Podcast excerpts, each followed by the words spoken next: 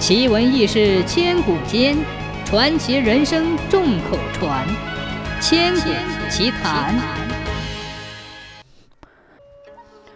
汉武帝当了皇帝以后，十分留恋人生的富贵和权势，整天想吃仙丹，好长生不老。他到处寻仙求神，修建庙宇，以求延年益寿。就这样，花费了国家无数的金银财宝。国库都给花没了，他就向老百姓要，很多老百姓被税务征得破了产。泰山奶奶非常生气，但也没有办法治他。有一年，汉武帝听说泰山奶奶经常显灵，能叫人长寿，就带着许多官员奔泰山来了。在路上的时候，他听说近几年泰山上的叫花子突然多了起来。舍钱的谁也舍不到山顶，他就想：我是一国皇帝，谁能比得上我的钱多呀？我非舍到山顶不可。路过济南郡时，他叫人从济南装了满满二十大车铜钱，赶往泰山。他到泰山一看，果然不错，叫花子一个接一个，一伙挨一伙，他就开始舍钱，每个叫花子只给一枚铜钱。没想到那些叫花子走一个又来一个，去了一群又聚一伙儿。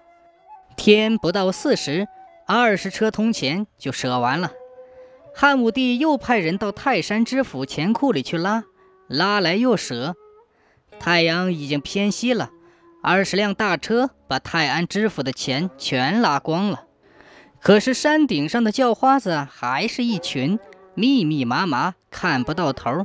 望不到边，汉武帝往山上一看，离山顶还有很远；往山下一看，才走了几里路，只好对那些叫花的说：“你们都回去吧，我今天没钱了，以后再给你们。”话音刚落，那些叫花子就不见了。汉武帝到了山顶，跪在泰山奶奶面前磕头，突然。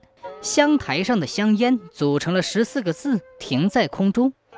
汉武帝抬头看时，上面写着：“一人求神花万贯，人众如草费家园。”刚一看完，这些字又变成了白烟，缭绕着向上浮去。汉武帝当时发了呆。当他下山时，见舍钱的地方一丛丛的草尖上顶着钱。一朵朵花儿托着钱，一棵棵树枝上挂着钱。汉武帝这才恍然大悟，因为自己挥霍钱财，百姓怨愤，所以泰山奶奶才这样警告他。于是他立即赶回京城，招募天下人才，治国安民，减轻赋税，还亲自到乡下犁地种田。不几年的功夫，天下人就富裕起来了。